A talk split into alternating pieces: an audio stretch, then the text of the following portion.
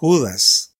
Yo, Judas, esclavo de Jesucristo y hermano de Santiago, les escribo esta carta a todos los que han sido llamados por Dios Padre, quien los ama y los protege con el cuidado de Jesucristo. Que Dios les dé cada vez más misericordia, paz y amor. Queridos amigos, con gran anhelo tenía pensado escribirles acerca de la salvación que compartimos. Sin embargo, ahora me doy cuenta de que debo escribirles sobre otro tema para animarlos a que defiendan la fe que Dios ha confiado una vez y para siempre a su pueblo santo. Les digo esto porque algunas personas que no tienen a Dios se han infiltrado en sus iglesias diciendo que la maravillosa gracia de Dios nos permite llevar una vida inmoral. La condena de tales personas fue escrita hace mucho tiempo, pues han negado a Jesucristo, nuestro único dueño y Señor. Aunque ustedes ya saben estas cosas, igual quiero recordarles que Jesús primero rescató de Egipto a la nación de Israel, pero luego destruyó a los que no permanecieron fieles. Y les recuerdo de los ángeles que no se mantuvieron dentro de los límites de autoridad que Dios les puso, sino que abandonaron el lugar al que pertenecían.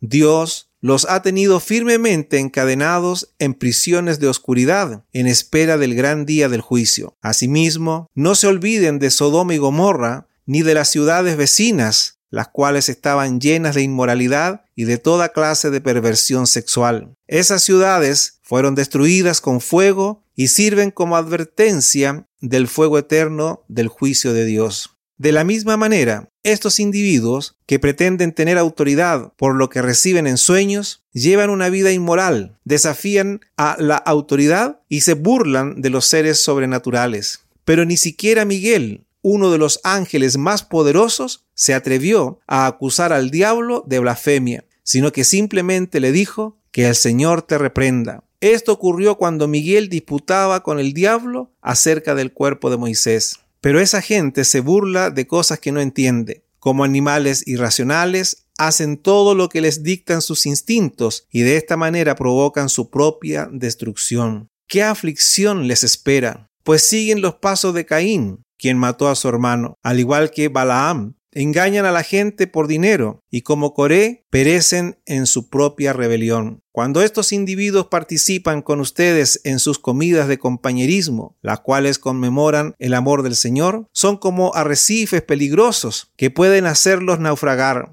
Son como pastores que no tienen vergüenza y que solo se preocupan por sí mismos. Son como nubes que pasan sobre la tierra sin dar lluvia. Son como árboles en el otoño, doblemente muertos, porque no dan fruto y han sido arrancados de raíz. Son como violentas olas del mar que arrojan la espuma de sus actos vergonzosos. Son como estrellas que han perdido su rumbo, condenadas para siempre a la más negra oscuridad. Enoch, quien vivió en la séptima generación después de Adán, profetizó acerca de estas personas. Dijo, Escuchen, el Señor viene con incontables millares de sus santos para ejecutar juicio sobre la gente de este mundo declarará culpables a los seres humanos por todos los actos perversos que cada uno haya hecho y a los pecadores rebeldes por todos los insultos que hayan dicho contra él. Estos individuos son rezongones, se quejan de todo y viven solo para satisfacer sus deseos. Son fanfarrones que se jactan de sí mismos y adulan a otros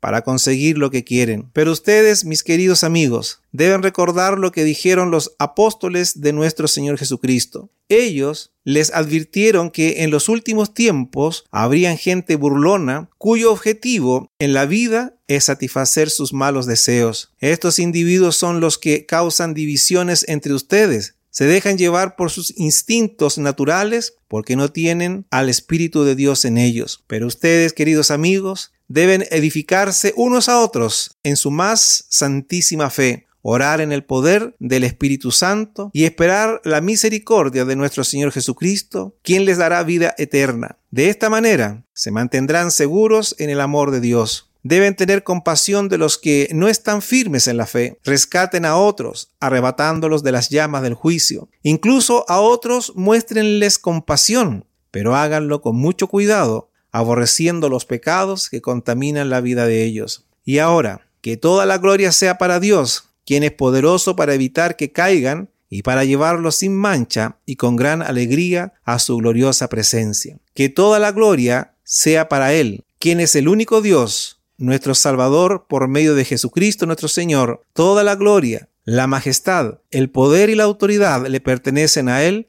desde antes de todos los tiempos, en el presente y por toda la eternidad. Amén.